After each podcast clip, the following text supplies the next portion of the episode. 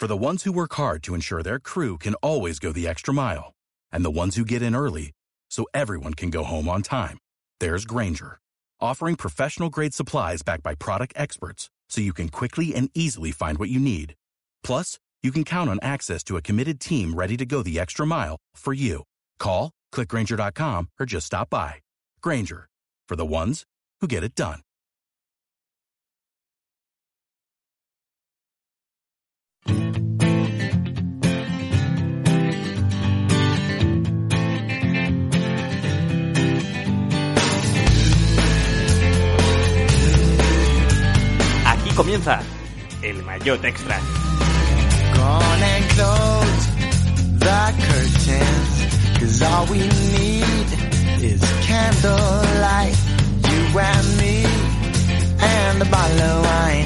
Hold you tonight.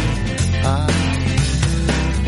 well, we know I'm going away and how I wish, I wish it were so. So take this wine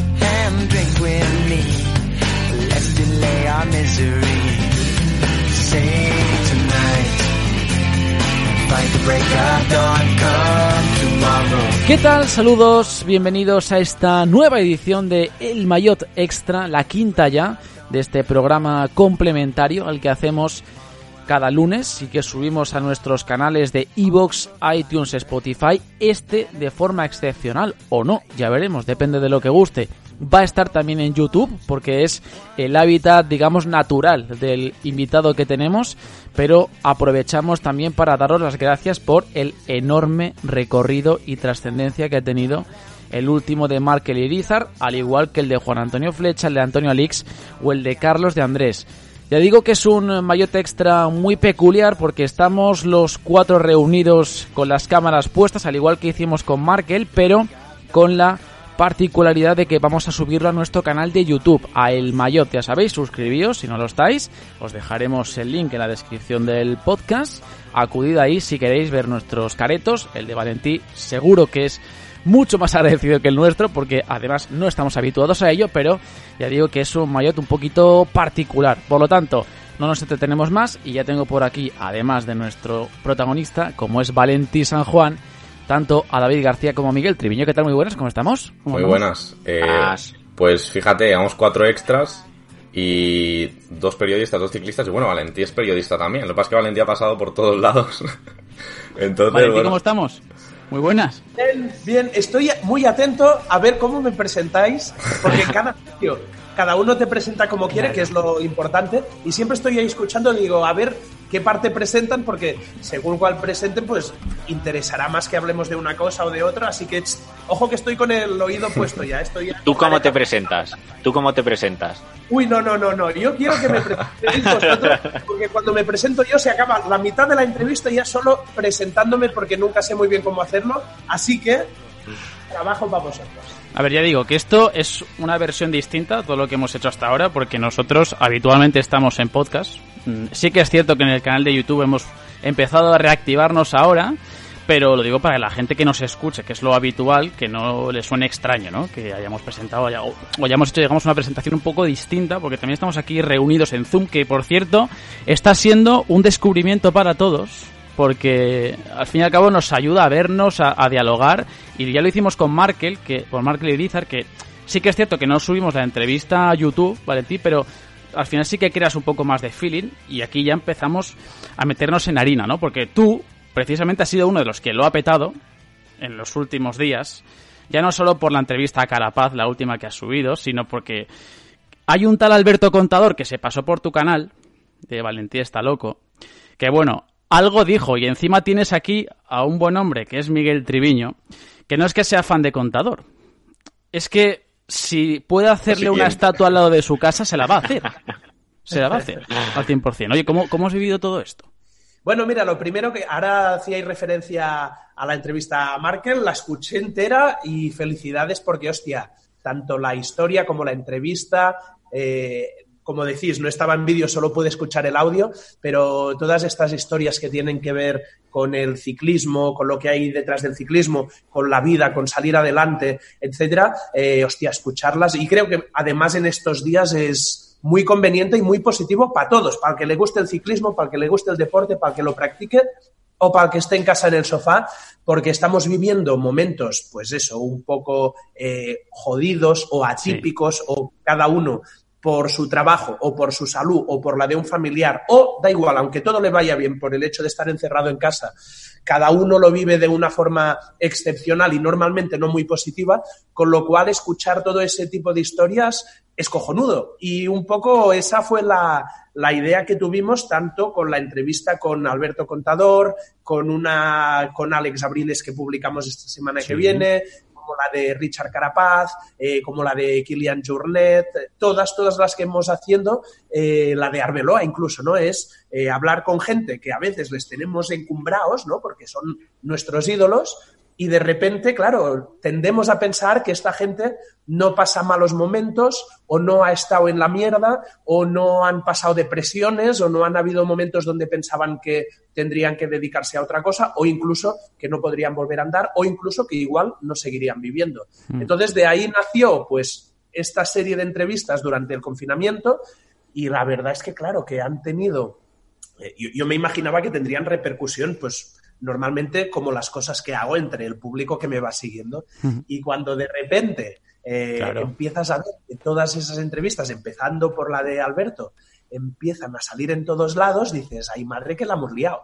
Pero se vive con, con, ilusión siempre. Y además como que hay sensación, ¿no? De que Alberto Contador, por ejemplo, para ser concretos, hablando del, del tema, Em, como que no tiene nunca nada más que contar porque ya lo ha contado todo en televisión, pero no, es al revés. realmente sí que tiene siempre una anecdotilla o una pequeña pincelada que dar, ¿no? Pero al fin y al cabo, eh, a mí lo que me interesa de estos extras ya no es que conozcan lo que tú haces, que también, porque has dicho antes que cómo te presentaríamos. Bueno, yo particularmente te presentaría como un generador de contenido y de entretenimiento también, porque creo que además en tu página web detallas bastante bien lo que eres, valentisanjuan.com.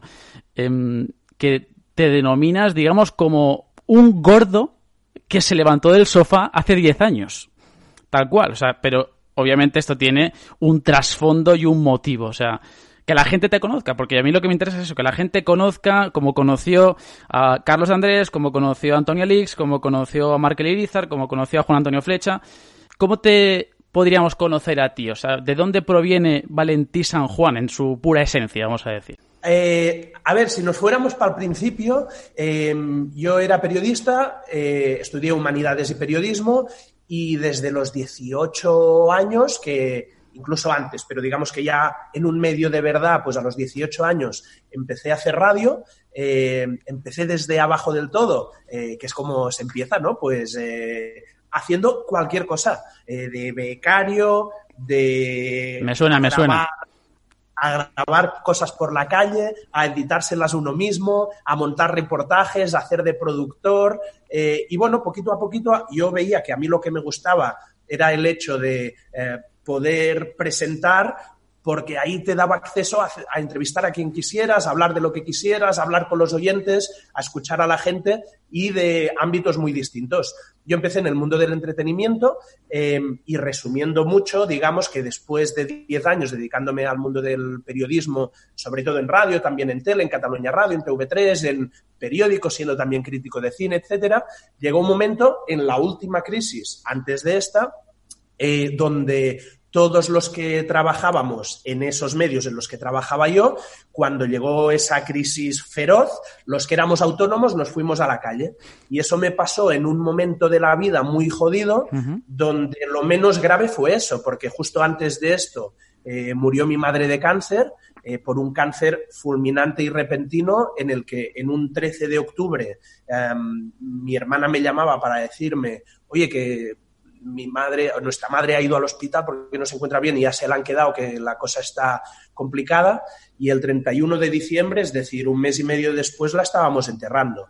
Eh, mi madre hacía deporte, comía sano, no bebía, no fumaba. Em, cocina, si es que apenas ponía aceite en la cocina, ¿sabes? O sea, que realmente se había dedicado toda la vida a su familia, a sus hijos, a eh, su marido, al negocio familiar, a, y, cuando de repente pasa una cosa de esas tan repentina eh, con alguien que además se había dedicado a hacer siempre las cosas bien, a ser buena persona, etcétera, eh, el único hobby que tenían con mi padre, que era esquiar, eh, cuando sucede todo esto, pues ellos cuando podían un fin de semana al año o dos fines de semana al año se iban dos o tres días a, a esquiar y estaba ahorrando para comprarse un equipo de esquí nuevo porque todavía mis padres iban con la ropa de esquí de la época de Naranjito prácticamente. Sí. Y, y estaban esperando a cobrar la primera paga de la jubilación para decir, venga, va, eh, una cosa muy catalana, ¿no? De, uy, hay que ahorrar y no, que no estiremos más el brazo que la manga, no sé qué. y la puta vida quiso que el mes que ella iba a cobrar la primera paga de la jubilación es el mes que la enterramos. Y con mi hermana ahí dijimos, hostia, está muy bien hacer planes y decir tal día o venga, ahorro para luego y haré luego, me, me gustaría hacer ese viaje y ya lo haré, pero si antes eh, te atropella un coche, se te cae un piano en la cabeza o te pilla un cáncer fulminante, Sí, sí. pues a la mierda todo. Eh, entonces, eh, en ese momento con mi hermana decidimos hacer una lista de cosas que queríamos hacer antes de morir. Al principio de la lista estaba hacer el Ironman de Lanzarote. Yo en ese momento pesaba, de esto hace 10 años, pues en ese momento pesaba 20 kilillos más que ahora, no hacía deporte, eh, no, no podemos decir que fuera un borracho, eh, pero digamos que con lo típico, salía bastante Sí, con los sí. colegas, tomaba unos cacharritos buenos, etcétera. Y, y de repente fue como, bueno, yo había hecho deporte de joven jugando a fútbol, etcétera. Voy a volver al deporte que tengo unas ganas locas de hacer un Ironman. A los dos meses había un Ironman en Lanzarote. eh, y nada, me apunté a ese Ironman, entrené como un desgraciado, lo pasé muy mal en los entrenos y en el Ironman en sí, pero sobre todo cuando cruzamos la meta con mi hermana, eh, que en, ese primer Ironman vino en- montada en una moto, grabando, siguiéndome, etcétera, pues nos dimos cuenta que eso había sido una locura, que nos había llenado mucho el corazón y lo que era una cosa de una lista de 100 se convirtió en un modo de vida porque era algo que dijimos, hostia, esto de entrenar, esto de viajar, esto de tener retos, metas, compartirlos con otra gente y además tener algo dentro del corazón que te pide hacerlo, pues es la hostia. Y así, y así empezó la cosa. Claro, porque hasta ahí quería yo llegar. O sea, eres un generador de contenido, pero es curioso porque al final generas contenido en base a lo que es tu vida y a lo que es una vida también de superación personal. Y, y al fin y al cabo lo que haces es compartir, digamos, tu alegría, tus éxitos personales, compartirlo con la gente, llevar o tratar de trasladar esa positividad que ahora mismo yo creo que emanas, ¿no? Que también haces ver a la gente, ¿no? Que eres positivo, que eres un tío que, no se rinde, que lucha por lo que quiere y, bueno, ya lo detallas, ¿no? En tu página web por si la gente también pues quiere verlo y de- detallar, ¿no? Que es eh, lo que has hecho hasta ahora, ¿no? Corriendo Ultraman, Ironman, o sea, de todo, no lo voy a enumerar porque si no nos quedamos aquí hasta mañana, pero esa es la sensación que me da, ¿no? Como que quieres transmitir esa positividad lo que te ha hecho aprender durante estos eh, 10 años en tus redes sociales, en el canal de YouTube, donde sea, ¿no? Pero sobre todo transmitir, ¿no? Ese tipo de, ese tipo de vida o ese estilo de vida. Claro, incluso yo creo que eh, esto es una cosa que yo no me la planteo mucho, de qué es lo que quieres hacer en tus Mm. redes sociales o en tus vídeos o en tu contenido. Yo lo que me planteo un poco es qué quiero hacer con mi vida, ¿no? Y al final, eh, incluso tampoco lo pienso mucho. Hay cosas que de repente, antes de pensarlas, se te meten eso en el corazón o tienes esa intuición o esas ganas o ese, hostia, eh, me lleva para ahí. Y muchas veces yo creo que o no escuchamos esas intuiciones, o no escuchamos el corazón, o el propio día a día se encarga de decirnos, hostia, ¿cómo te vas a poner a entrenar para un Ironman si eso son muchas horas y pesas demasiado y no eres muy deportista y fumas y te bebes unos cacharrillos con los colegas? O eh, cuando no es tu propia cabeza la que te frena, pues igual es el tío que trabaja contigo, o tu pareja, o tu padre, o cualquier otra persona que entrena en tu mismo club y el día que tú llegas con toda la ilusión del mundo de voy a hacer un Ultraman, lo primero que te dicen es, ¡guau! Eso es imposible, ¿qué dices, loco? ¡Qué locura! Pero, y, cuando empezamos con, ya no con, con las carreras, ¿eh? con, con el canal de YouTube, o cuando yo a mí me echan de la radio y de repente a los amigos que tenían la propia radio les digo, no, no, que yo no voy a otra radio a buscar trabajo o a otra tele a buscar trabajo, eh, sino que yo creo en Twitter, Facebook, YouTube, Instagram. Instagram aún no existía, eh, Tinder tampoco, eh, Upornia ni te cuento. Pues cuando yo en ese momento les digo a todos ellos de, no, no, es que yo creo que si a, a ver, a mí ahora me siguen en ese momento, ¿no? 3.000 tíos en Twitter. Pues, pues yo creo que aquí hay 3.000 tíos que lo que yo hago no sé, por algo me siguen, pues Claro. a mí me gusta hacer eso y muchos me decían, pero bueno, a ti te seguían porque eras periodista de radio, te van a dejar de seguir. Y decía, pues da igual, si al final yo lo que voy a hacer es lo que a, les- a los demás les apetezca ver. Yo lo que tengo que hacer es lo que a mí me apetezca hacer porque ya sea en lo deportivo o en lo comunicativo, no sé cuántos años vamos a estar aquí, ojalá sean muchos, pero aun si son pocos, vividos intensamente, hostia, si estás ocho horas o 12 o 13 o 14, porque cuando emprendes es así, Mm. horas al día, haciendo una cosa que igual se te da muy bien, pero que no te gusta y no es la cosa en la que crees y no es la que te llena, hostia, pues quizá vas a poder pagar un alquiler o la hipoteca o para comer, pero creo que no vas a ser muy feliz.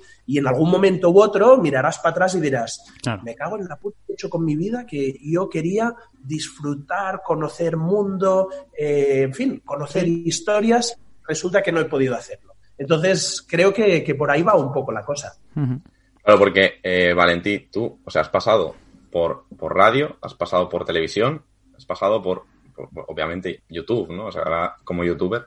Son tres medios muy distintos y yo creo que muy poca gente realmente conoce los tres. Yo creo que tú más o menos a fondo, porque en televisión, ¿cuánto tiempo estuviste?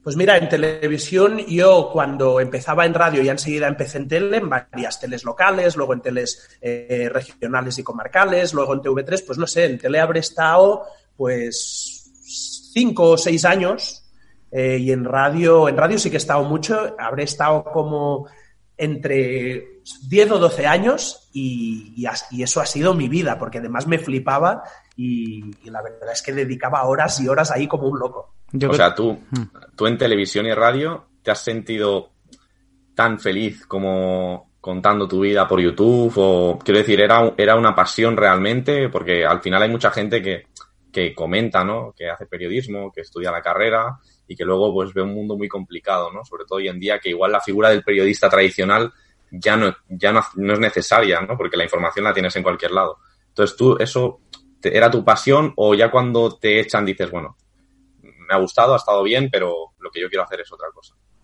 Yo la verdad es que tengo que decir que dentro de que en algunos momentos las pasé muy putas también porque eh, empiezas de cero. Yo me acuerdo el primer programa de radio en el que estuve era un programa informativo que se hacía a las 7 de la mañana en Barcelona. Yo vivía a 80 kilómetros de Barcelona, con lo cual yo me despertaba a las 4 y pico eh, cada día. Y, y además era un programa informativo que a mí la información pura y dura eh, no es que no me guste, pero no es lo que me llena, ¿no? Y yo me acuerdo estar ahí por las mañanas picando noticias y luego locutándolas, etcétera. Pero bueno, para mí era mi aprendizaje y pensaba, wow, chaval, estás aquí aprendiendo como un loco, etcétera. Entonces, yo todo lo que he hecho en la radio, que luego siempre fue derivando más hacia eh, algo de información, pero más hacia el entretenimiento, la cultura, pues yo lo disfrutaba como un loco. Y yo me acuerdo que estaba metido en tres o cuatro programas al mismo tiempo, el que presentaba yo y cada vez que me pedían una sección para otro programa, decía que sí a todo, siempre y cuando fuera de un ámbito que más o menos me, interesara. Yo me pasaba siete días a la semana en la radio y me podía tirar ahí 12 horas sin problema, que me acuerdo que a veces algún jefe o cuando íbamos a firmar el contrato del, año- del siguiente año o así, decían, oye, pero tendríamos que quitar algún programa para que... ta-". Y yo, no, no, no, que va, que va, si aquí estoy, me estoy pasando teta. Entonces, la verdad es que yo lo disfrutaba muchísimo, muchísimo. Y lo de la tele también, porque al final también era el mundo del entretenimiento y además lo empezamos a mezclar con redes sociales y con público en directo y con música en directo y entrevistados y humor y ahí empezamos a meter youtubers ya en ese primer momento. Con lo cual, yo sinceramente, para mí ese momento no solo era mi trabajo, sino que también era mi pasión y era mi vida. O sea, era... Yo me acuerdo que eh, salía con una chica de la radio. Mis amigos eran amigos de la radio. Cuando salíamos, salíamos con gente de la radio. Cuando yo iba en coche para mi casa o volvía de mi casa, iba escuchando otros programas de radio para ver qué sintonías utilizaban, qué separadores, qué colaboradores había, qué secciones nuevas hacían, eh, porque me gustaba muchísimo.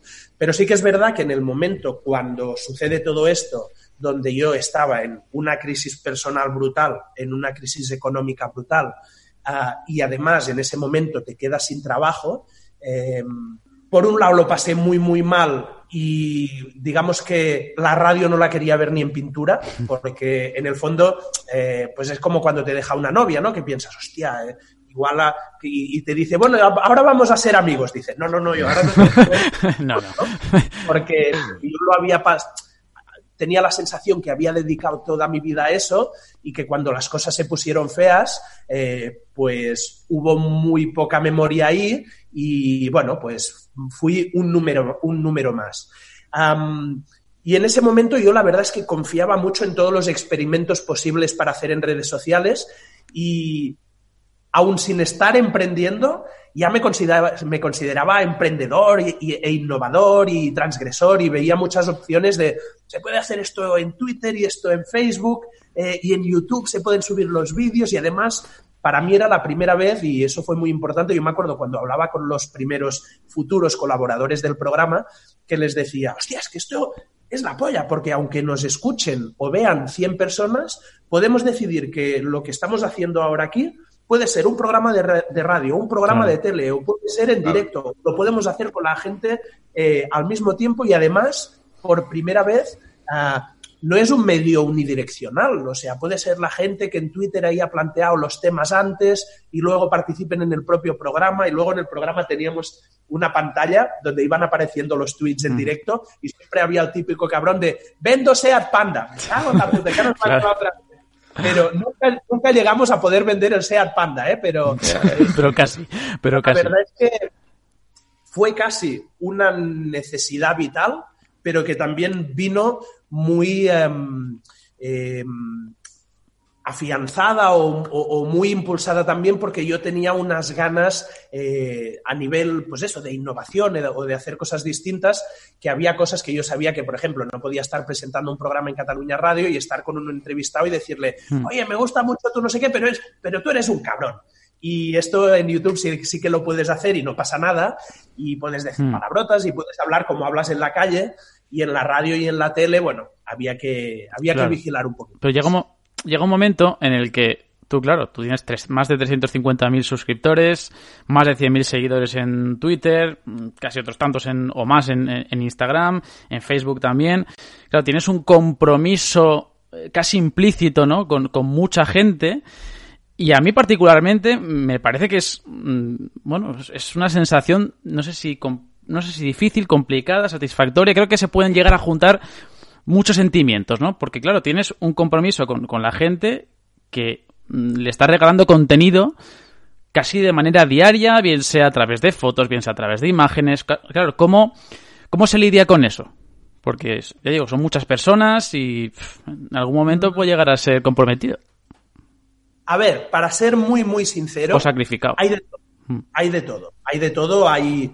O sea, sacrificado sin duda, pero al mismo tiempo muy agradecido. Eh, la parte de sacrificio en el 200% está compensada por la parte de lo agradecido que es. Eh, vamos a primero por esta parte que es la parte buena o bonita, ¿no? Que, joder, al final te das cuenta que hay gente que en el día a día eh, están explicándote que el libro que has publicado, o que la foto que has subido, o que la entrevista que has hecho, o que la carrera que has terminado, mejor o peor, eh, les ha inspirado a cambiar de trabajo o a cambiar de pareja, o a cambiar de vida, o a, da igual, o a cambiar de estado de ánimo. Eh, y muchas veces tiene que ver con el deporte y muchas otras veces no. Oye, tío, me he puesto a estudiar unas oposiciones gracias a ti. Y dices, pero me cago en Dios, si yo no he empatado con nadie. Eh, y no he dicho nada de unas oposiciones. Y a mí, cuando estaba en humanidades y en periodismo, tampoco me gustaba mucho estudiar. Ya, ya, no, pero por el vídeo que vi del Toromán, vi que había que ser persistente y tal, y no sé qué. Y como tú dices, digo, pues si yo no lo digo. Sí, pero bueno, pero lo vi ahí, ¿qué tal? No sé qué. Entonces, eso es un orgullo eh, y es una satisfacción para mí completamente inmerecida. Muchas veces en las charlas o cuando hacemos firmas de libros y nos encontramos con alguien o mm. cuando salgo a correr y encuentro a alguien o lo que sea, eh, que me dan las gracias, tal, lo que lo primero que les digo es, tíos, gracias no, ni de coña, o sea, me estáis regalando una vida porque al poder tener todos esos seguidores, mm. suscriptores, etcétera, eso te permite pues que cuando eso mismo, un entrevistado mire y diga, coño, este tío es alguien, pues te permite que alguien te escuche más o te permite que una carrera te invite o te permite que una marca te proponga, oye, ¿por qué no hacemos esto? Y tú le das la vuelta y lo haces tal. Entonces, em, muchas de estas historias, viajes, eh, entrevistas, contenidos, bueno, pues eh, al final es como un tal cual un medio de comunicación. Si ese medio de comunicación no tiene oyentes, si esa radio no la escucha ni el tato, o esa tele no lee ni el tato, o ese periódico no lo lee ni el tato, pues dejará de existir. Entonces, eh, lo primero que les digo es eso, no, no, tal, punto uno, gracias por eso. Y punto dos, gracias todavía más porque tú ahora hablabas de un vínculo eh, que es muy cierto y es, un, es algo que no, no hemos firmado, ni ellos ni yo, eh, pero que es cierto que es que a mí cada vez que una persona me dice, oye, verte salir del agua tan jodido en el Ultraman y que luego terminara segundo, no sé qué, me ha hecho pensar y me ha hecho cambiar y tal. Claro, cuando tú lees todo esto, responsabilidad, eh, que de repente hay días que yo estaría o que diría, hoy va a entrenar tu padre, hoy va a subir vídeo tu padre. O más drástico todavía, que estás en medio de eso, de, ah, una ultra en el kilómetro 70 y te quedan 30 más y sabes que van a ser 6 o 7 horas y que dices, claro, es que... Vaya Pepe porque tal. Y ahí te acuerdas de todos esos eh, hay veces donde, donde no te acuerdas de nada, ¿eh? ¿No? Sí, eso, claro. hay muchas veces que, te acuerdas de, ese tío, de esa persona, de esa historia, de ese momento, y claro, todo eso te da unos ánimos extras para tú hmm. decir, coño, si, hostia, ahora les vas a decepcionar a todos ellos y en el fondo te vas a decepcionar a ti mismo. Entonces, esta parte es eh, una parte muy, muy, muy bonita. Y luego hay una parte que no es tan, tan bonita, que es el hecho de, claro, en el día a día hay momentos donde, eso. claro, la, gente lo que ve es lo bonito, ¿no? Ve el vídeo ya hecho, ve la foto ya hecha, ve... Pero claro, igual en un día tienes que contestar 500 comentarios y tienes que escribirte el vídeo y lo tienes que grabar en un momento. Yo intento normalmente que si es un vídeo positivo lo grabe en un momento donde yo esté positivo. Pero igual que todos vosotros, yo también tengo momentos donde estoy jodido, eh, o donde he tenido una mala noticia, o donde he tenido un mal día, o donde estoy cansado. Y ahí, eh, pues eso es lo que tú mismo, claro, si al final llegas a final de mes y dices, de los 10 vídeos que subí, en 8 tuve que obligarme a subirlos, hostia, ya sería un termómetro de que quizá lo que estoy haciendo ya no me no me llena y tengo que buscar otra cosa. Pero es que el momento... A, mí... Sí, Miguel. Sí, no, yo, eh, escuchándote, Valentín, yo conocía tu historia por encima, pero no la conocía de primera mano. Y a, mí me gusta sobre todo eh, una cosa que, que, haces, que es hablar con absoluta naturalidad de, de, de, un tema que está tan a la orden del día como es una enfermedad como el cáncer, ¿no? Yo también he, he vivido en mi familia una situación situación eh, similar a la tuya. Hace cuatro años falleció mi tío de cáncer en un año, no en, una, en un mes y medio como sucedió con tu madre, pero bueno, eh, en un año también es un mm. periodo bastante corto de tiempo. Y, y, yo muchas veces he denotado cuando alguien ha estado enfermo en mi entorno, en mis amigos, en el instituto, que, era como un tema tabú, que era como de algo de lo que te podías incluso llegar a avergonzar y que la gente no quería comentar. Y, yo siempre he estado absolutamente en contra y me alegra ver que hay personas que no tienen ningún tipo de complejo al expresarlo porque no es ninguna debilidad. Es decir, al fin, al fin y al cabo, los seres humanos somos química y, al que, y el que está programado para tener un cáncer lo va a tener y creo que ah, haces muy bien y debería hacerse más, hablar con naturalidad. De, de, estas cosas que pasan, no solo de una enfermedad, sino de que no estés atravesando una buena racha, una que tengas un mal día, etcétera, porque al, fin y al cabo las redes sociales, que yo esto lo he hablado mucho con Juan en, en, privado, te ofrecen muchísimas cosas, puedes llegar a muchísimos lados, pero también tienen una parte, bajo mi punto de vista, un tanto negativa, que, que es donde solo, solo se pone lo bueno, ¿no?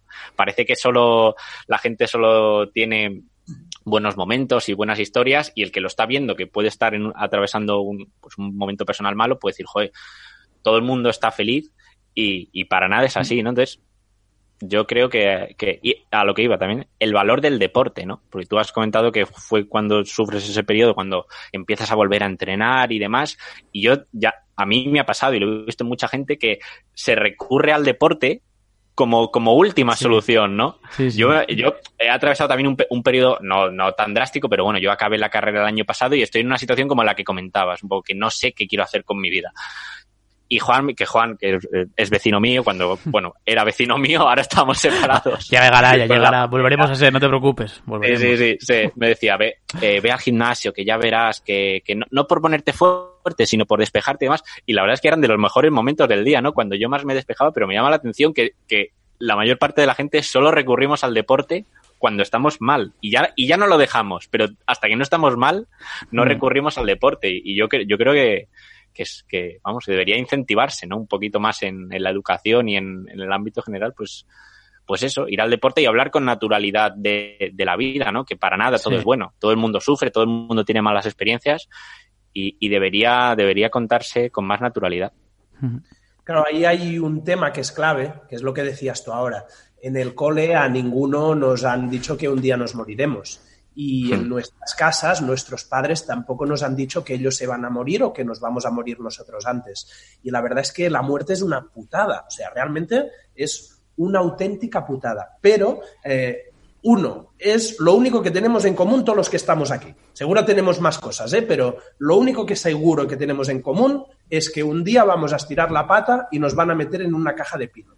Entonces, como ni nos han educado para eso y es un tema tabú del que además nunca se habla y que tampoco lo tenemos presente y parece que no estamos programados para ello, muchas veces nos, nos pensamos que somos dueños y no, estamos alquilados. Entonces, cualquier día viene el dueño de la casa y te dice, oye, a la puta calle.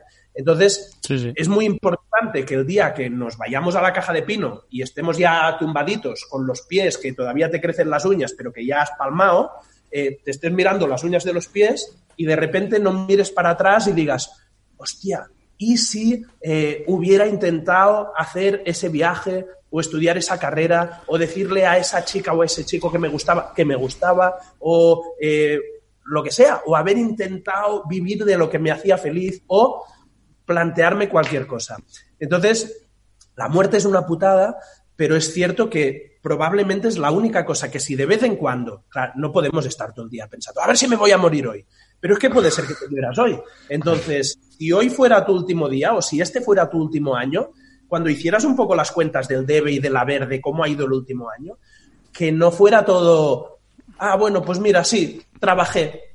Bueno, claro, trabajar tenemos que trabajar todos, pero disfrutaste, hiciste el amor, hiciste viajes, te tomaste una copa con tu colega, le dijiste a este tío con el que estás cabreado, oye, me cago en Dios, que me, aquí me la liaste y, o te la lié yo y te pido disculpas. Entonces, todas estas cosas, si tuviéramos un poco de vez en cuando el faro, ¿no? El faro ese de dando vueltas de, oye, soy la luz de la muerte, oye, soy el de la guadaña, oye, soy... Hay una frase de Jacques Kerouac que a mí me flipa que es, un día un empleado de la funeraria te afeitará.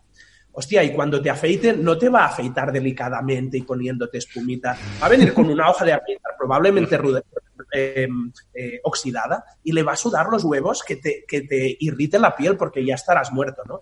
Entonces, es importante no obsesionarnos con ese tema, pero sí saber que está ahí y que mientras lo que hay que hacer es eh, disfrutar, pasarlo bien, aprender, ser buena persona, luchar por aquellas cosas que te pongan los pezones de punta, porque si al final lo único que haces es, yo qué sé, me invento, o ganar dinero, o ser el más chulo, o ser el más guapo, o ser el que está más fuerte, pues al final Yo- habrá merecido poco la Bueno, pena. es que tenemos el caso ahora con el documental de moda, ¿no? El de Michael Jordan, que el tío más rico del mundo, más influyente, bueno, en aquel momento, ¿no? Al menos del mundo del deporte.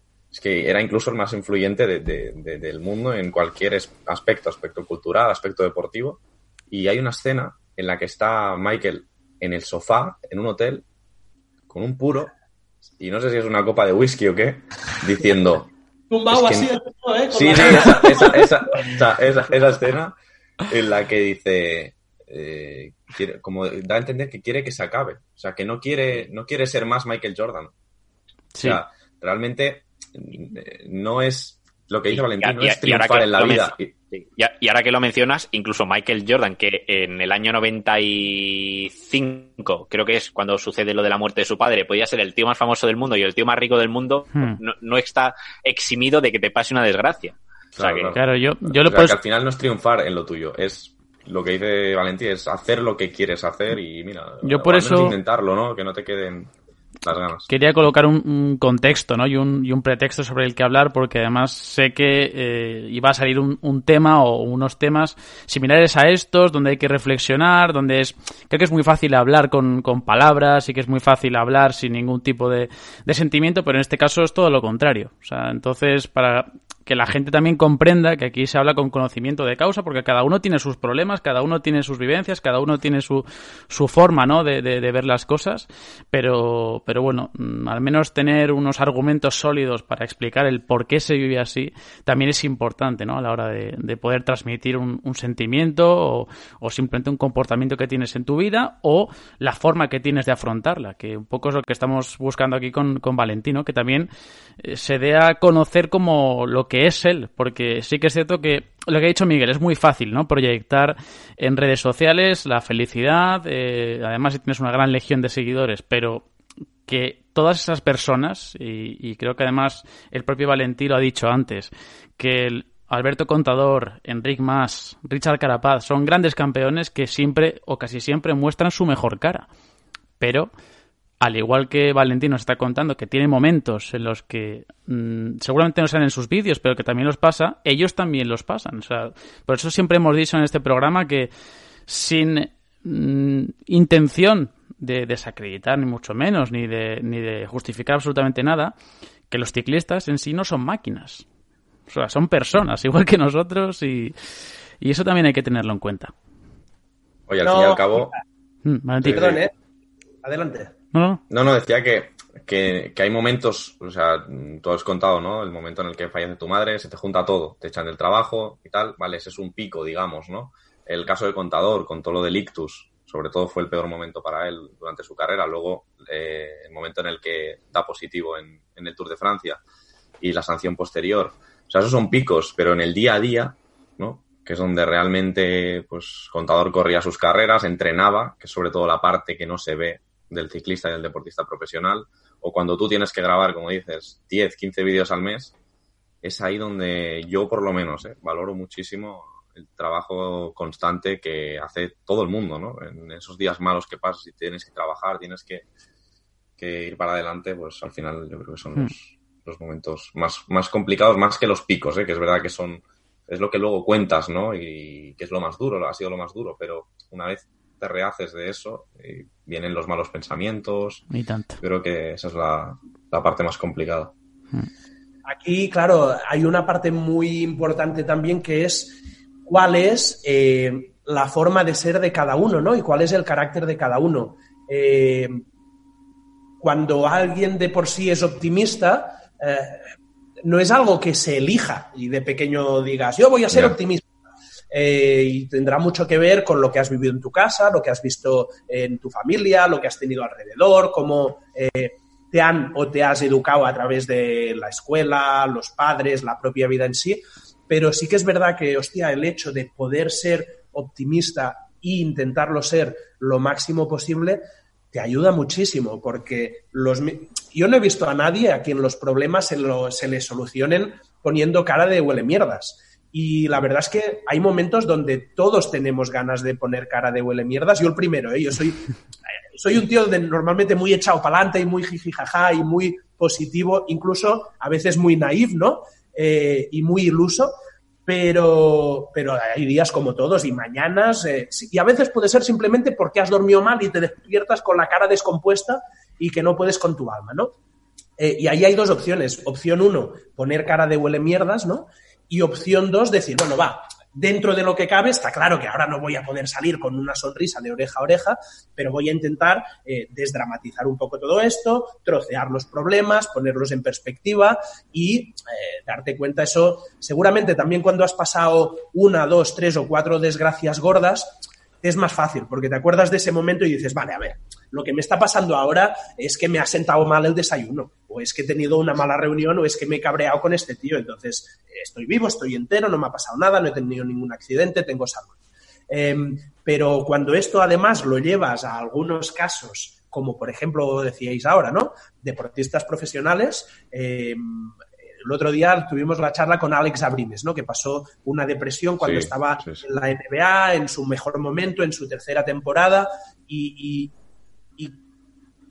le explotó todo, le explotó la cabeza y no pudo más y necesitó unos meses para hacer eh, borrón y cuenta nueva, volverse a ilusionar y decir vuelvo a Europa, vuelvo al Barça, vuelvo a mi casa y, ahora, bueno, le ha pillado el confinamiento, pero hostia, vuelve a estar con su sonrisa, etcétera.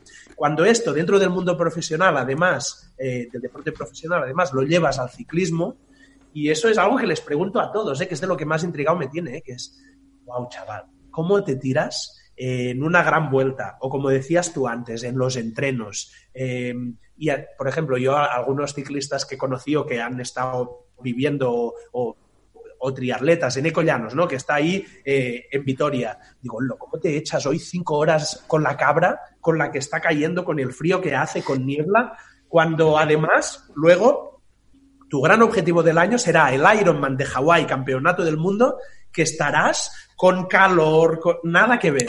Entonces, hostia, realmente es brutal encontrar la fuerza eh, que tienen todos ellos y cómo cada uno busca dentro de sí. Hay uno que, porque el ciclismo le flipa, le flipa, le flipa, pero hay algún otro que te dice, pues a mí montar en bici no me gusta tanto, pero como profesional y queriendo ser el mejor sé que, y un poco lo que, lo que cuentan de, de, de, Jordan, ¿no? En, las dance, de, incluso los compañeros de, bueno, pues a veces nos jodía demasiado y a veces nos apretaba demasiado, pero es porque era el mejor del mundo y quería que nosotros fuéramos el mejor equipo del mundo.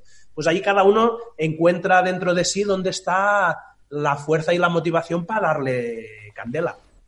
Sí, sí, al final yo creo que el éxito también de, un equipo. Al final, mira, el ciclismo, y lo hemos tenido, creo que este debate en el último podcast que hicimos, que bueno, hicimos ahí un, top 10 del Giro de Italia, donde por cierto David y Miguel tuvieron una confrontación bastante curiosa en los comentarios que los dejaremos para el próximo Mayotte semanal. Eso ya lo hablaremos porque han sido un aluvión de comentarios increíble, benefactores y detractores de unos y otros. Pero tuvimos ese, bueno, esa duda, ¿no? O, ese debate, de decir, ostras, es que, claro, el ciclismo es un deporte de equipo, pero también es un deporte muy individual, o sea, ya no solo por la cantidad de días que realmente compartes con tu equipo, que a priori pues podría acompañarte al tour, sino por tu hábito de entrenamiento, porque tú habitualmente, mm, salvo que tengas una grupeta muy preestablecida, entrenas solo. Entonces, claro, o sea, controlar eso anímicamente no es fácil, no es sencillo. Y, y sobre todo, crear una química adecuada a lo que luego vas a querer tú en el Tour de Francia, se lo tienes que cosechar. Y eso se consigue en base quizá a, ser sincero, a ser exigente y, y, sobre todo a crear un vínculo en el que tú te sientas líder, que eso es lo realmente complicado, que te vean como un líder, pero que además generes empatía. Claro, Ahí está la duda. Estás solo. Ah, estás solo, pero tienes que estar acompañado. No te queda otra. O sea, Sky, por ejemplo, bueno, Ineos, vamos a llamarlo como tal. O sea, Ineos es un equipo Valentí que al final eh, lo tiene todo muy mecanizado, ¿no? Es todo muy metódico. Claro. Mm, pero ¿cómo generan ese vínculo entre ellos? ¿Es todo X, Z y de ahí no se mueve, es inamovible? ¿O realmente hay un vínculo personal? ¿O solo es laboral? O profesional en este caso. O sea, ¿cómo, ¿Cómo crees que se mm, puede llegar a ese punto? O sea, es una reflexión, ya digo, para divagar. Y creo que, que en el fondo todos los deportes, sean de equipo o individuales, eh, acaban siendo individuales. Es decir, eh, tú puedes jugar, yo, por ejemplo, con lo que lo puedo comparar es de cuando yo jugaba fútbol, ¿no? Eh, cuando tenía 19 y 20 años, jugaba fútbol y llegamos a jugar hasta en tercera, etcétera, y aparte de que fuera una cosa de equipo, yo ahora pienso, hostia, si yo en ese momento los entrenos que hacíamos con el equipo y la, pues eso, todo lo que haces en colectivo, yo hubiera tenido algunas rutinas que tengo ahora de cuidarme más, de ah, aguantar mejor la presión, de tener menos miedo al fracaso, de, bueno, de muchas cosas, ¿no? Mm. Eh, pienso, hostia, si toda esa parte individual que alguna la tienes que trabajar tú y alguna probablemente con 19 años y jugando en el equipo del barrio, como aquel quien dice, pues y menos hace, hace 20 años de eso, ¿no? Eh, que, que, no que el deporte seguramente no estaba lo profesionalizado y lo estudiado y la dieta y la alimentación y el tipo de entrenos, etcétera. Em, pues creo que toda esa parte, evidentemente, cuando tenía un mejor entrenador o el entrenador confiaba más en ti o te motivaba más o tenías un mejor grupo de compañeros, todo eso te ayuda. Pero hay una parte individual que por más que estés en un equipo, el otro día lo hablábamos con Arbeloa, decía yo, yo cuando estaba en un mal partido, eh, o sea, en, jugando con el Madrid y tenía un mal partido, bueno, más o menos podías en algún momento escurrir el bulto si estabas peor físicamente o estabas con menos confianza, pues bueno, pues mira, si estás con más confianza, subes más la banda o te la juegas más tú, y si no, pues lo típico. Vamos a empezar de cero, pase al que esté al lado, pase fácil y, y, ya está. Pero el tío me decía, pero ahora el día que estoy en un medio Ironman o corriendo un maratón, como le pasó en el maratón de Valencia, que pegó un petardazo, dice, ahí ya puedes escudarte en lo que quieras, que si has pegado el petardazo te lo comes tú. Pero yo creo que en el fondo, incluso así, los deportes de equipo uh, tienen esa parte individual donde um, ya puedes tener un buen entrenador, un buen grupo, un buen tal, que si tu cabeza no funciona y si tu motivación no funciona y si tus ganas no funcionan y si tu ansia de hacerlo mejor, implicarte más, tal, hostia, ¿cuántos casos conocemos? Y podríamos hablar de ciclistas, de futbolistas, de tal, que, que decimos, ¿y este tío si se hubiera cuidado un poco. Hombre, hay tantos, hay tantos. Sí, sí. Y, ahora. Al final.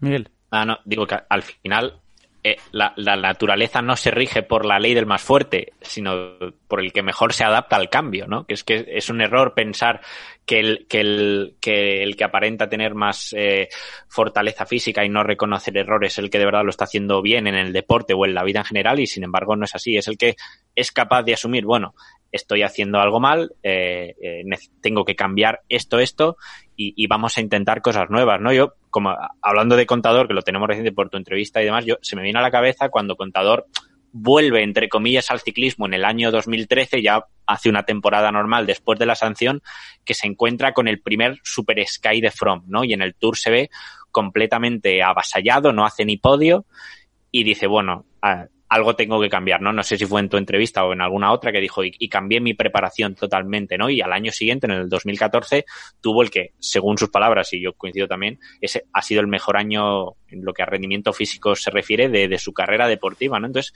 yo, y, es que el ciclismo por lo que comentabas, ¿no? Tú en un partido de fútbol, si estás mal, pues lo puedes disimular. Pero si eres contador, si eres Quintano, si eres Froome y estás subiendo el Tourmalet y vas mal y te atacan, no lo puedes ocultar. Ahí lo que es que es que es imposible. Entonces lo que tienes que hacer es tener esa, esa, ese extra, ¿no? De capacidad de sufrimiento que, pues, por ejemplo, ahora que comentábamos de ciclistas estrellados, entre comillas, es que se me vienen a la cabeza, pues eso, 20, 25, 30, que, que no haya, que, que se hayan quedado a medio camino, ¿no? y sin embargo, estos, casi todo, estos tres ciclistas que te he comentado, contador eh, From Quintana, Contador tuvo lo del ictus. Quintana también tuvo una enfermedad de niño, no me, no me acordáis cuál, pero estuvo bastante grave. Froome tuvo una infancia en África no equiparable a la de, a la de un chaval que nazca en España, en Francia, en Italia, ¿no? Entonces, pues son todo, ¿no? Son experiencias que te van haciendo, que te van haciendo más fuerte y, que en el, en el y Carapaz que las puedes extrapolar al deporte. El último invitado, o sea, de Valentí, que es, que es Carapaz. al final ya hemos visto de dónde viene, o sea, en, el documental de Movistar ya ves de dónde viene Carapaz y un poco eh, más allá, pues eso, ¿no? De cómo haya acabado la historia con Movistar. Mm, más o menos sabes de dónde proviene ella, de dónde son sus, sus raíces y te explicas a ti mismo, hostia, pues ahora comprendo por qué este buen hombre, mm, el hecho de ganar el Giro, ese es el, el clímax para él, que para cualquier ciclista seguramente pues lo sería, bien sea el Giro o el Tour, pero es que directamente él mm, seguramente ve una victoria en algo que para nosotros es, o vería una victoria en algo que para nosotros es rutinario, ¿no? Entonces un poco es la percepción que yo creo que eso al final lo gesta en la infancia que has tenido o dónde te has desarrollado, todo tiene que ver, todo tiene que ver. Sobre lo de Carapaz, ahora para meterlo un poco aquí, porque es verdad que esta entrevista no hemos empezado como hemos empezado otras, porque ya estamos sumando fases en algunos lados, sobre todo tú, Juan. Ojo, ojo con las fases, ojo con las fases, Pero, no juegues con pero eso. La, no juegues pregunta, con eso. la pregunta primera siempre era, bueno, ¿cómo estás llevando la cuarentena? ¿Cómo Sí. el confinamiento? Y, y hoy no la hemos hecho, ya como asumiendo, pero es que claro, Valentín y yo estamos en fase de 0 o 0,5, como la queréis llamar, y también. Miguel, y Miguel también, claro. Uno, Los, uno, sí, ¿eh? lo- los, los, catala- bueno, los catalanes, ¿no? Los, los barceloneses y, y los madrileños estamos en, en fase 0,5. Entonces, te quería preguntar, eh, o sea, tú, está, tú mm, tu término municipal es, eh, o sea, vives en, ahí en Coiserola, ¿no? Si no me equivoco. Y Colserola, el término municipal, eh, o sea, pertenece a Barcelona, eh, Claro, pertenece a Barcelona. con lo cual quiere decir que podemos ir hacia Barcelona, pero también que la gente de Barcelona puede subir hacia aquí. ya, ya. Eso hace que todos los caminitos, la carretera de las aguas donde corren normalmente, las vialeras, etcétera, parecen las ramblas, o sea, está petado de, petado de gente, pero a la que, como ya llevamos un año y medio viviendo aquí, pues nos permite conocer algún caminito más y algunos senderos más, donde a la que ya has hecho el primer kilómetro, que es donde está todo el mundo, pues ya te separas un poco y ya eh, estás más eh, en medio de la naturaleza, en, Eh. en en medio de, de- de las ramblas. Porque tienes algún título federativo y tal, o sea, algún... O sea, Yo ¿estás estoy federado? en nada. En nada, ¿verdad? En la Ni vida. la etiqueta- Ni la etiqueta del anís del mono tengo, imagínate. Ya, claro, claro. No, entonces, está, ¿qué estás eh, yendo a correr más o bici en estos Pues días? eh, mira, eh, inicialmente yo lo que pensaba que haría sería mucha bici y estoy haciendo más correr que bici porque así como en casa tengo un rodillo eh, y casi durante la cuarentena instauré lo de cada día rodillo, cada día rodillo y ahora, ahora que se ha acabado la cuarentena, bueno, que se ha acabado la cuarentena, ya podemos ir saliendo, eh, casi todos los días a mediodía, a la hora de comer, cuando son la una y media, dos, como un poquito y aprovecho y hago 45 minutos de rodillo igual que, igual que hacía antes. Entonces lo que estoy aprovechando normalmente por la tarde, a las 8 en punto, a, la que a las 8 menos 2 ya estoy con el sunto ahí en la puerta abriendo, mirando y a la que, a la que se pone el esto arriba, digo, venga. Y, y nada, la verdad es que sin ningún objetivo concreto ni entrenos específicos, pero cada día a correr una horita, una horita y diez, una horita y media por los sitios que más me gustan dentro de por donde puedo ir y sobre todo con la sensación esta de decir, hostia, que sea una hora al día que la disfrutas Sí, sí, sí. en lugar de que te, que te Porque castiga. ya estoy entendiendo que eres eh, más que madrugar. Bueno, eh, habrás madrugado un montón de veces en tu vida, obviamente, pero, pero te está costando más madrugar, entiendo. O sea, prefieres a las 8, ¿no? Es que también hay más gente a las 8, yo creo. Sí, eso es cierto. Lo que pasa que yo sí puedo elegir de por vida, ¿eh? Incluso cuando os he contado, cuando tenía 18, 19 años y tenía que entrar a, eh, tenía que despertarme a las cuatro y pico de la mañana para ir a, Sí. a trabajar a la radio, eh, eso me mataba. Yo llegaba a las 12 del mediodía y estaba muerto. Entonces, eh, después de eso, en la radio también estuve tres años haciendo al revés, eh, presentando un programa de, de 5 a 7, de, de 4 a 7 de la madrugada. Y entonces eh, iba con el horario todo al revés, pero me, me funcionaba mucho más lo de ir tal. Y desde entonces que he vuelto al horario diurno, pero aún así a mí me cuesta mucho más despertarme a las 6 de la mañana que no acostarme a la una de la madrugada. para todo, ¿eh? Para la hora de escribir guiones, para la hora de prepararme trabajo, para la hora de contestar mails y sobre todo para la hora de estar un poco creativo y despierto. Hostia, yo me, me pones a las 6 de la mañana a grabar una entrevista y ya estamos jodidos. Eh, ya. y a la una de la madrugada, eh, pues bien, podemos aguantar. Valentín, te hemos, te hemos emplazado a las 5. O sea, lo digo para que tengas un poco la idea de, de lo que es también nuestra tendencia. ¿eh? O sea, que no eres el único, no eres el único. O sea, por la mañanita descansar y, y luego ya, pues ya vendrá el trabajo, claro que sí. Por cierto, Lo que hemos, que venga. hemos dicho lo de Ultraman, pero que igual la gente no sabe lo que es un Ultraman. Que igual llega un poco tarde, pero nunca está, nunca es tarde. Es que son 10 kilómetros. Nah, a ver, un poco, no, es nadar nadar un poquillo, chapotear tampoco- 10 kilometrillos, que tampoco tiene, tampoco tiene mucha dificultad. Luego unos 425 en bici, que bueno, que eso, nada, te lo haces en, Nada. ¿cuánto? Dos, tres, cuatro días, en mi caso. Días. y luego ya un doble maratón. ¿Eh, Miguel? 84,4 kilómetros, que tampoco, bueno, tampoco tiene más misterio. O sea que, bueno, para el que lo quiera hacer, que lo- a su alcance, ¿sabes? Ya digo, 10, ki- 10 kilometrillos, 425 y 84 kilómetros. Ya está. Ah, Como ir a... Yo creo que lo más, yo creo que lo más cansado es, es la parte de nadar, ¿eh? Yo Y, cre- vamos, No, no, lo, lo más, lo más cansado es directamente ver el recorrido. Yo ya me hubiese ¿no? cansado. Quiero decir. La verdad es que, eh, hostia, un, un Ultraman es jodido, pero a ver, tiene truco. eh, O sea, todo esto no es del tirón, es en tres días. El primer día nadas 10 kilómetros y haces 145 de bici. Ah, bueno. El segundo día haces 280 de bici y el tercer día corres eh, los 84,4.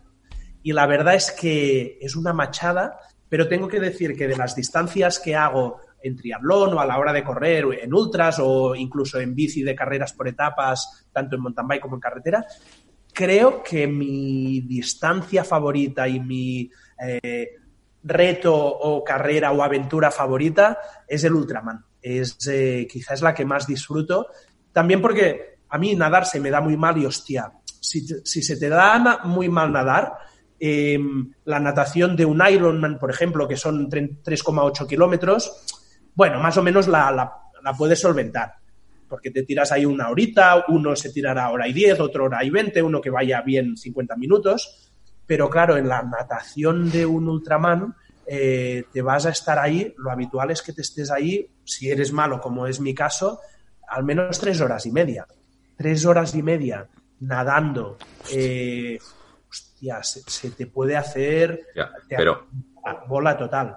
Pero, Entonces, lo- Valentín- eh, na- nadar se me da tan mal que luego en la bici del día uno salgo deshidratado, normalmente mareado, casi todas las veces he vomitado, etcétera, pero en la bici ya salgo tan jodido de estómago y tan apaleado de todo que enseguida empiezan a volver las sensaciones un momento tras otro, un momento tras otro, un momento tras otro, y, y al final, que en, el día 2 pillas la bici con muchas ganas, porque normalmente el día 1 del agua todo eso ha ido, sales jodido. Entonces, bueno, la bici de, del día 2, esos 280 kilómetros, empiezas a remontar un poco posiciones, se hace muy larga, pero bueno, vas haciendo, vas haciendo. Y el último día viene lo que más o menos a mí se me da menos mal y lo que normalmente al resto de gente que está en el Ultraman se le da peor, que es eh, correr 84,4 kilómetros. Normalmente en el Ultraman, por lo, que me he encontrado más yo, es gente que le da muy bien a la bici y algunos que nadan muy bien, pero el tema correr les da, se les da peor. Entonces yo llego al último día muy jodido, como todos, pero con ganas. Y además es el día que, en lugar de ver que te va adelantando más gente, al revés. Vas viendo que, que- que miras y ves cadáveres por el camino y dices, vale, no Sí, estoy sí, tan sí. jodido, vale. Entonces, bueno, pues a mí la verdad es que es una distancia que me gusta mucho. Y oye, lo de nadar eh, en Hawái, pleno Pacífico, o sea, Verás. ¿los tiburones son la menor de tu preocupación o, o- Pregunta ¿Cómo has llevado eso? Rigurosidad periodística, ¿eh? no es para nada una buena experiencia ¿eh? nadar en Hawái. Eh, yo me acuerdo que cuando eh, me apunté, que había quedado segundo en el Ultraman de Gales y te clasificas para el campeonato del mundo en Hawái. Y de repente fue como, wow, qué pasada tal. Y gente que conoce la isla, bueno, pues esta se hace en Big Island, pues eh, me decía, no, ya verás, hostias, que nadarás por ahí, verás delfines, no sé qué, y tortuguitas y tal. Yo no vi una mierda. Yo, o sea, realmente son, además son 10 kilómetros rectos. Eh, hay ultramans donde haces un circuito de 5 ida y 5 vuelta, o en el caso del Ultraman de México era una vuelta de un kilómetro. Eh, bueno, pues cada uno tiene sus particularidades. Pues aquí salías de un sitio y llegabas hasta otro sitio. Ibas, estabas siempre como a 200 o 300 metros de la costa, siguiendo en línea recta, y además te avisaban que en el kilómetro 8 justo llegabas a un hotel enorme que lo veías y te decían, aquí no te preocupes, que no vas a avanzar. ¿Cómo? Sí, sí, porque aquí hay mucha corriente, porque es justo antes de hacer el giro que te va a llevar para tal, y ahí no te preocupes, que ya verás que este hotel te vas a aburrir del hotel. Y sí, sí, yo me acuerdo ir nadando, ir nadando, ir nadando, hostia, el hotel. Ir nadando, ir nadando, hostia, el hotel.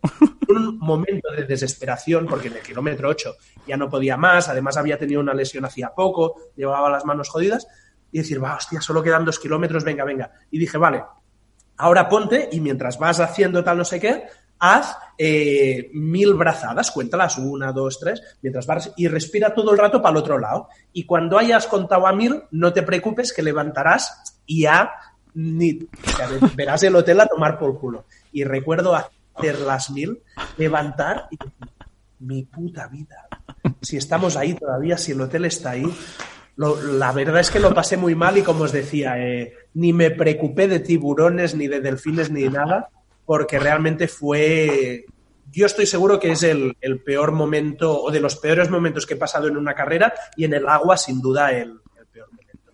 Claro, que luego te lleva un tío como Javier Gómez Noya, que hace poco también estuvo contigo, y he tenido la suerte de tratarlo muy de cerca para empezar y, que valga esto también para como referencia. ¿eh? O sea, me parece uno de los tíos más cercanos con los que puedes tratar un tío que ha sido nueve veces campeón del mundo.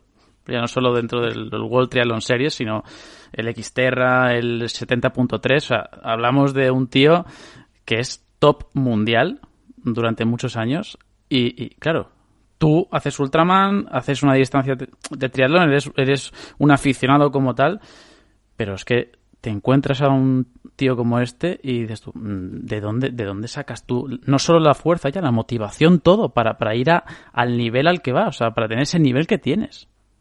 Claro. A ver, en su caso, no, en el de Javier, ¿eh? sino en, de, en todos estos deportistas. Yo, por ejemplo. Bueno, Mario Mola, en Ecollano, sí. Ah, claro, la, suerte de poder, de poder conocer a Mola, a Larza, a Eneco, al propio Javi eh, a Saleta, a Castro, en el caso de, chicas, etcétera. Y cuando están a esos niveles, yo lo, único que pienso es las horas que llegáis a entrenar, a los ritmos que tenéis que entrenar, con unos deportes donde, eh, a ver, la bici y la natación bastante menos, pero la parte del correr es súper lesiva. Entonces, eh, con los volúmenes que hacen estos locos, donde apenas hay descanso, donde es venga y más y más y más y más y más y más. Una, que no estén tan muertos o, para pa el arrastre.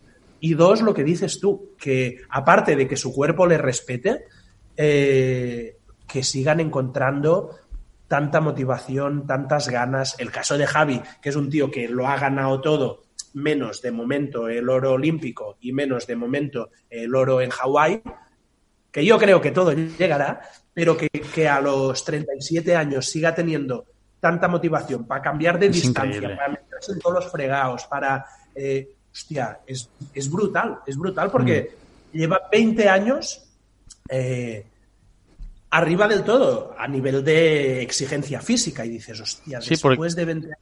Claro. Y aún pasarte a Ironman, que es todavía más distancia. Claro, es que hablamos de Rafa Nadal, ¿no? Vamos, obviamente hay que salvar las distancias, pero que al fin y al cabo es una comparación bastante similar, ¿no? Porque nos hemos ido ahora a Javier Gómez pero porque es un tío que eso está siempre en el, top y también con lo que implica el cambio de, distancia, ¿no? Al, Ironman, por ejemplo, exciclistas, ¿no? Como Cameron Wurf, me acuerdo yo una edición de en Hawái, que claro, en bici era una auténtica bestialidad, claro, le, sacaba 7, 8, 9 minutos a los perseguidores, luego, claro, se bajaba de la bicicleta, se, se ponía las zapatillas de correr y ahí, claro, o sea, la cosa cambia y empezó a perder tiempo, a perder tiempo, a perder tiempo. Le adelantaron los que teóricamente eran los favoritos, entre ellos, por ejemplo, Javier Gómez Noya.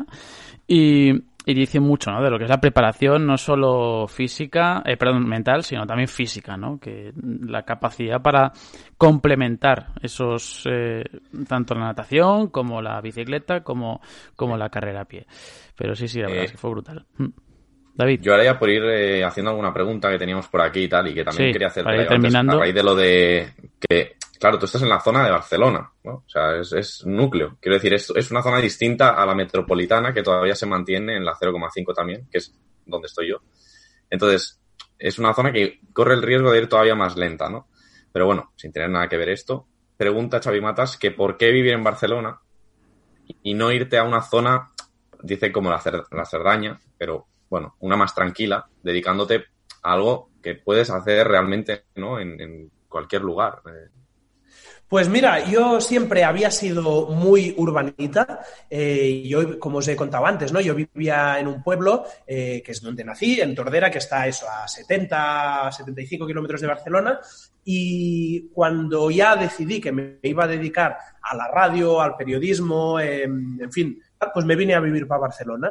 Eh, ya había estudiado la carrera y todo también aquí en Barcelona. Y es una ciudad que me flipa y que me encanta. Y hasta hace año y medio vivía en el centro centro de Barcelona, es decir, siempre que me había mudado y a medida que incluso cuando decidimos buscar un local en el que tuviera pues la casa, el plató, eh, las oficinas, mm, etcétera, pues eh, no me pasaba por la cabeza ni tan siquiera vivir eh, como ahora en, en Colserola o en el Tibidabo, porque para mí ir al cine, para mí quedar con los colegas, para hacer reuniones, los clientes, lo que etcétera, para mí patinar por la ciudad me, me flipaba. Um, salió la oportunidad de venirse aquí y la verdad es que me considero, o sea, creo que es el, el mejor cambio que he hecho en mi vida porque tenemos eh, el bosque, los senderos, menos tráfico, sales a sales a, a, entrenar y no, no tienes que hacer ningún semáforo hasta que estás en medio de la, de la naturaleza. Pero sí que es verdad que eh, el hecho de empezar a irme de, a, y, y, luego a la ciudad, acabo bajando una vez a la semana, eh, máximo. Entonces, que muy poca cosa. Pero aún así, creo que mentalmente todavía no estoy preparado para irme más para afuera. Mira que hace poco eh, nos llamaron de dos, tres sitios justamente, pues eso, ¿eh? porque dijimos, hostia, ahora a ver qué hacemos. Y nos ofrecieron sitios que estaban más para afuera y nos lo llegamos a plantear. Eh, por ejemplo, a mí me dan mucha envidia eh, los que viven en Andorra, porque ahí, cada vez que salen, se, están una grupeta de 30, 40, 50, 60. Unos más pros, otros menos pros, otros aficionados, pero aficionados a muy... Y piensas, qué cabrones, ahí tienen una grupetilla súper buena. Eh, pero yo creo que de momento aquí estoy bien por el hecho de tener lo bueno de la montaña y de saber que uh, estoy a 20 minutos en bici del centro de la ciudad o 25 minutos en transporte público o si es, yo qué sé, muchas veces tenemos que cargar cosas, material, etcétera, pues si tenemos que ir en furgo, pues en media hora estamos también ahí o, o 20 minutos estamos ahí en el centro. Sí, sí. Um... Porque hasta que no vas a Andorra no te puedes considerar youtuber, ¿no? Totalmente. Hombre. Hasta que no vives en Andorra, no te puedes considerar o ciclista profesional claro. o, o piloto de motos profesional es o verdad. youtuber. Es verdad, es verdad, sí, sí, ahí se han congregado todos, ¿eh? Sí, sí, sí. Dejando más claro lo que es Valentino, ya hemos descartado sí. ciclista profesional, youtuber. Al final nada, Joder. pues dueño de su casa. Bueno, también, aquí. También es verdad no, que... No es poco, ¿eh? No es poco. De, de, alquiler que estamos, ¿eh? Ojalá fuera... Ah, fíjate. Por cierto, hombre, que... vamos a ver, David, eh, una, lo, el tema de youtuber, vamos a ver... Eh, si queréis poder mirar, podéis mirar atrás cuáles son los la parte trasera que tenemos cada uno, a ver cuál destaca más. O sea, porque Miguel tiene la, la bufanda del Real Madrid.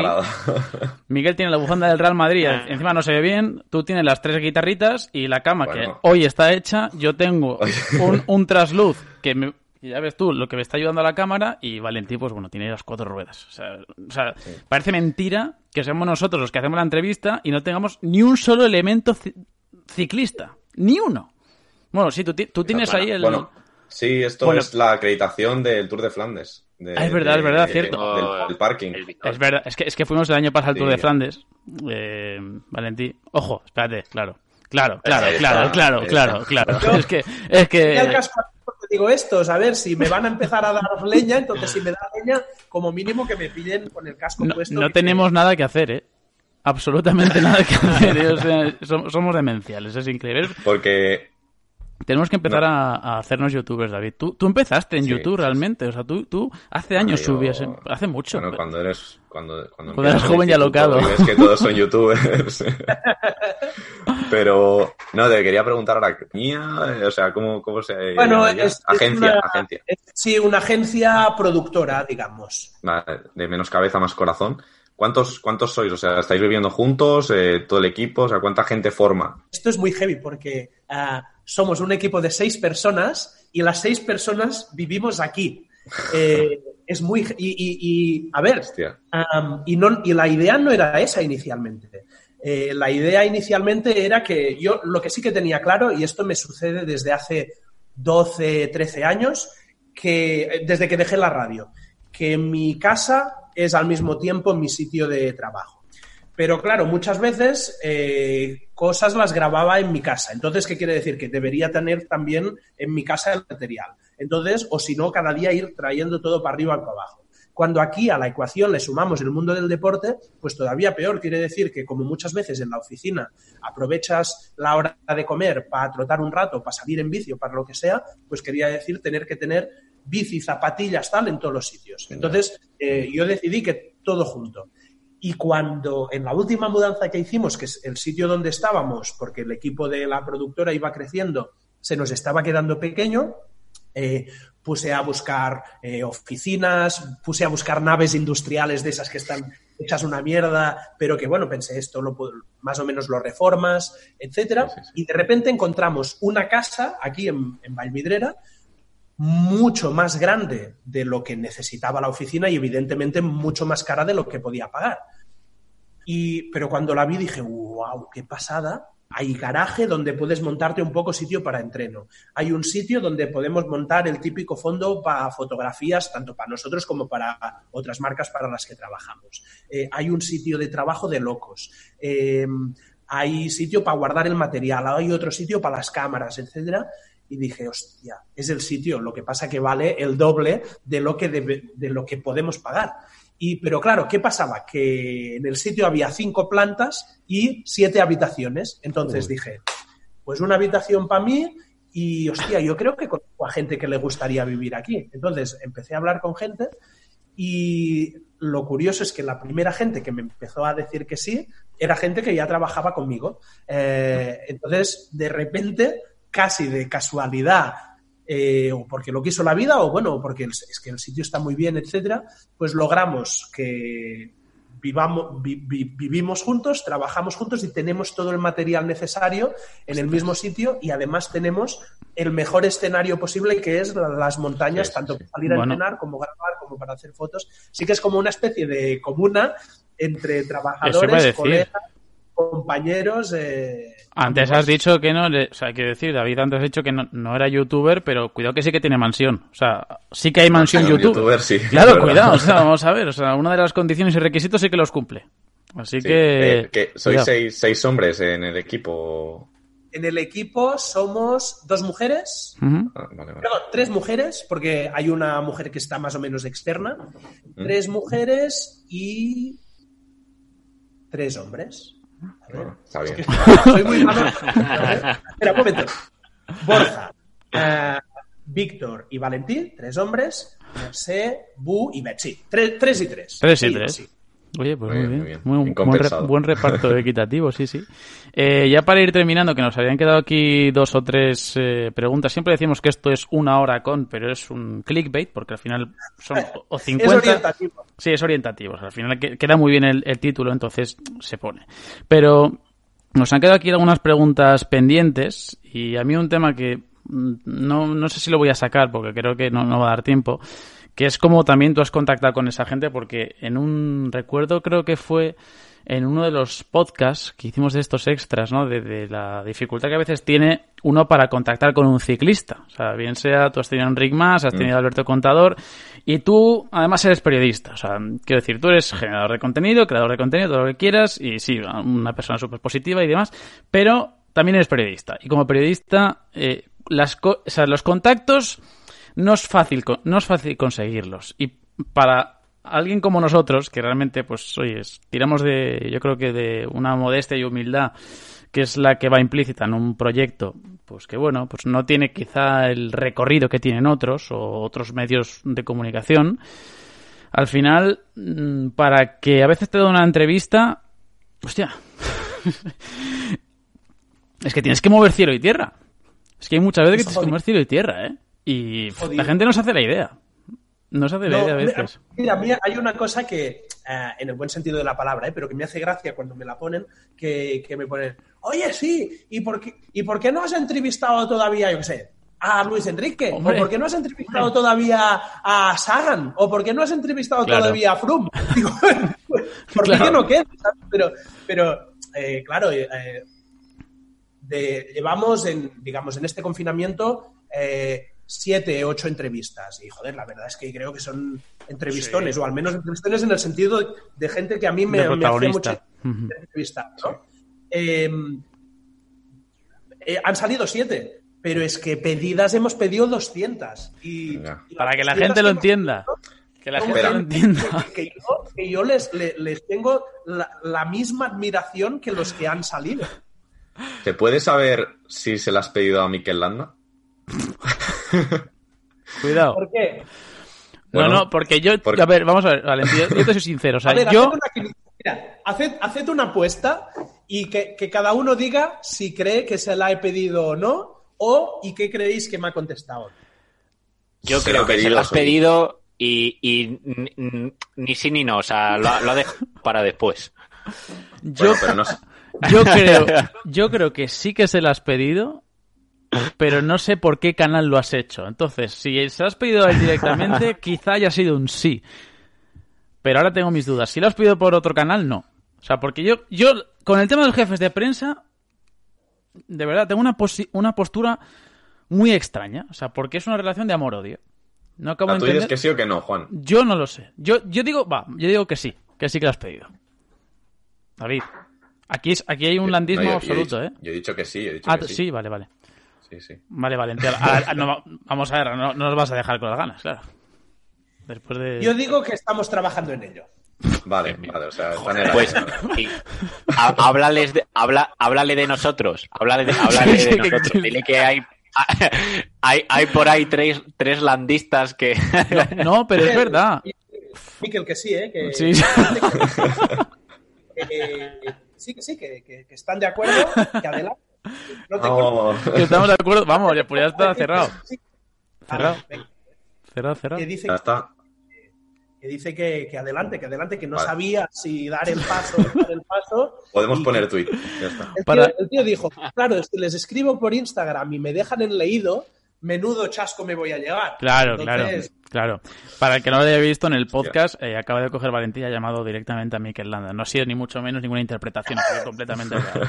Que no, pero es cierto, o sea, aquí tenemos una, una idea un poco extraña de, de- o la gente tiene una idea un poco extraña de, de cómo se consigue una entrevista y realmente hay ciclistas con lo que es más fácil y ciclistas con lo que es más difícil. O sea, Mark Izar, obviamente, pues no costó nada en absoluto y además nos contó una historia maravillosa, creo yo, con Flecha, con Alix, con, Carlos de Andrés, esto ya con gente relacionada con el ciclismo y hay otras veces pues que hemos traído, joder, hemos tenido a Miguel Indurain, hemos tenido a, a, a mogollón de, de ciclistas y, y- y corredores que se han prestado directamente, pero hay otros que yo entiendo perfectamente que, que tengan sus compromisos, pero aquí llevamos eh, realmente con el proyecto, Valentín, llevamos seis años, o sea, seis, que no, no somos noveles y, y, y con esto, con el, con el podcast, pues tres, cuatro años. O sea, que bueno, yo, Mira, yo os digo, para que, pa' que des más importancia también a lo que conseguís vosotros, yo llevo detrás de Indurain cuatro años. Y no hay manera. No hay Pues manera. ya está. Pues ya está. Imagínate. Ya sabes. Imagínate, cuatro años, cuatro años y el día que me dijeron que sí, me dijeron, vale, pero va a ser Pruden. Digo, me cago en Pero, Valentín, que nosotros. que, que le tengo mucho cariño a Pruden, ¿eh? pero digamos Hostia, que... Molaría, ¿eh? Que te diesen, no, contador, sí, sí, por favor, y aparezca Fran en la pantalla. Eso hubiera sido la leche, ¿eh? Pero que nosotros hemos tenido a Miguel, a Indurain. Sí, por, sí, sí. por eso digo. Sí. Ah, vale, vale. Es Bueno, que no sabía- David, no estamos, aquí, seguías. David. Estamos aquí, más David. importancia a lo, que, a, lo que, a lo que conseguís y habéis conseguido Bueno, ya. Que yo llevo cuatro años detrás y además se da la circunstancia que a- a- una vez fue por un patrocinador que estábamos en un proyecto común. La otra fue por otro patrocinador que estábamos en un proyecto común. Otra vez, vez fue casi a nivel familiar. Otra vez a través de una carrera que íbamos como embajador y no ha habido manera. Hasta ahora. Todo llegará, pero hasta el día de hoy no, no ha sido posible. Mm, Yo, sinceramente, la manera que tuve fue en... A ver, sí que es cierto que hay cierto... Bueno, con trabajos y tal que, que uno tiene es un poco más sencillo, pero recuerdo que fue en un- el triatlón de Madrid, fíjate, porque teníamos un... También tema patrocinios y tal, oye, mira, te- tengo un podcast de ciclismo, tenemos un podcast de ciclismo y tal, ¿te importa que te pegamos un toque? Y además fue en pleno Tour de Francia, o sea que fue, vamos, fue la leche. Y, y jolín, que hay muchas veces que siempre lo decimos, que nos encantaría traer a mogollón de, de personas y hay veces que las historias se esconden en, en protagonistas que quizá no tengan tanto impulso Sí, mediático. pero es muy importante Pero- que, como en el caso de Valentí, que lleva una hora y pico ahí con nosotros, Sí. ahora le dejaremos en paz, pero Sí. es, es importante que el, que el entrevistado quiera, ¿no? Y tenga ciertas ganas, ¿no? De, de ser entrevistado porque, vamos, eh, yo sin ser periodista ni nada, nos damos cuenta. Cuando tú haces una pregunta y te tienes que callar un rato, eso es muy bueno, porque es que te está contando Claro. que lo que le pasó aquel día, la anécdota.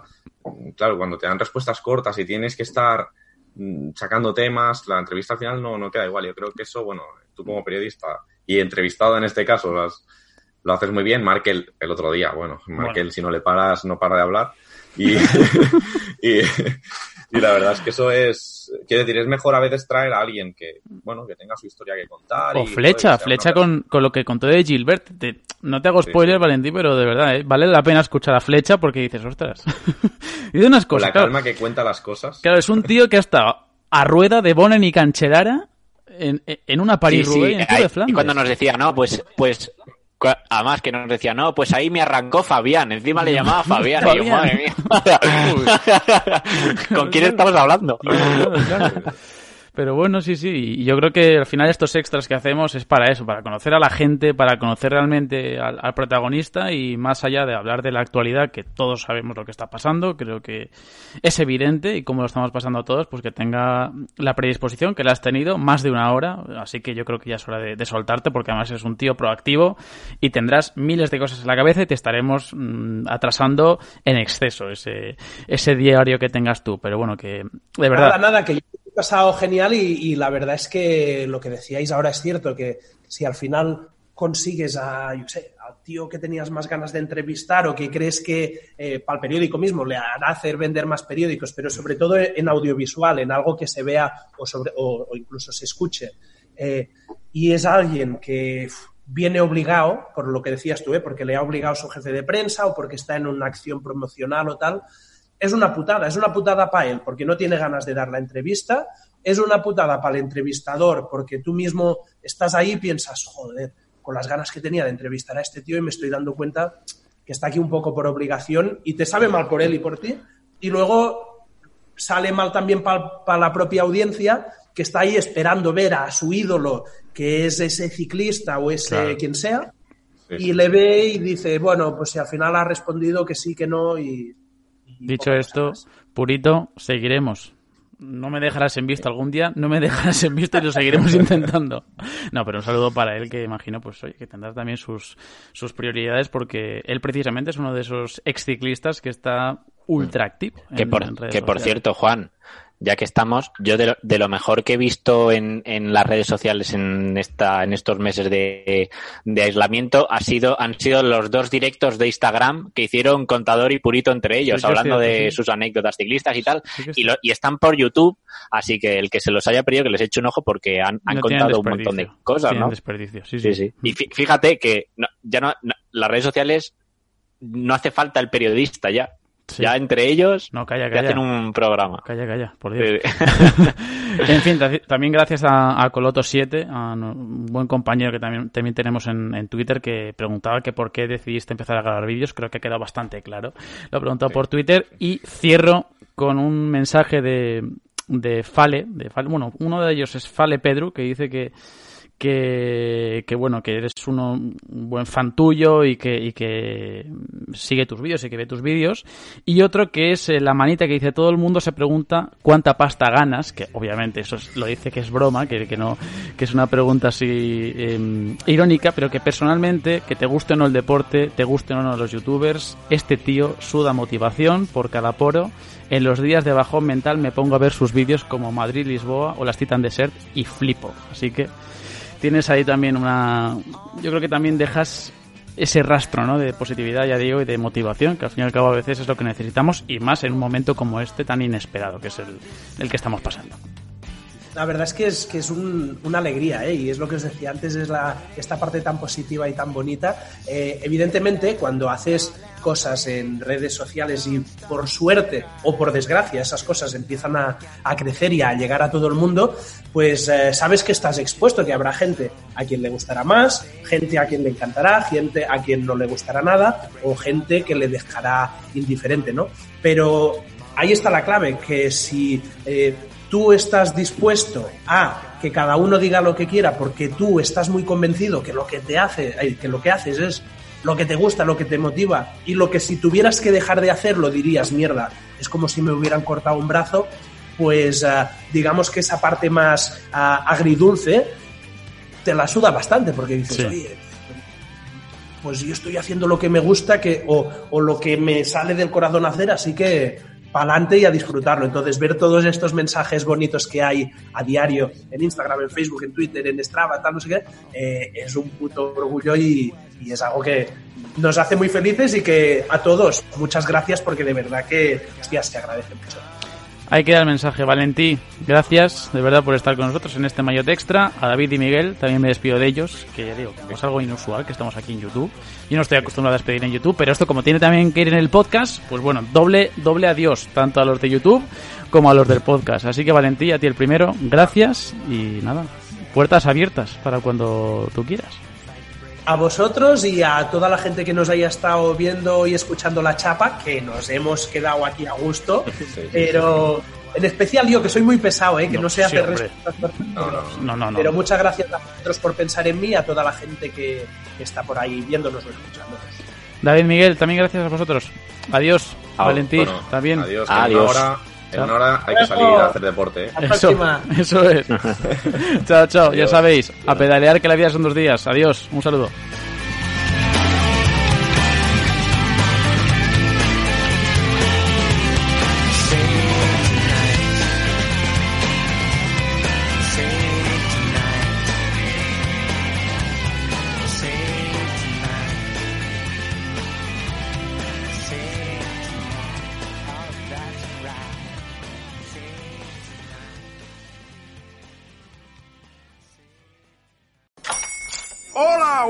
Mi pana.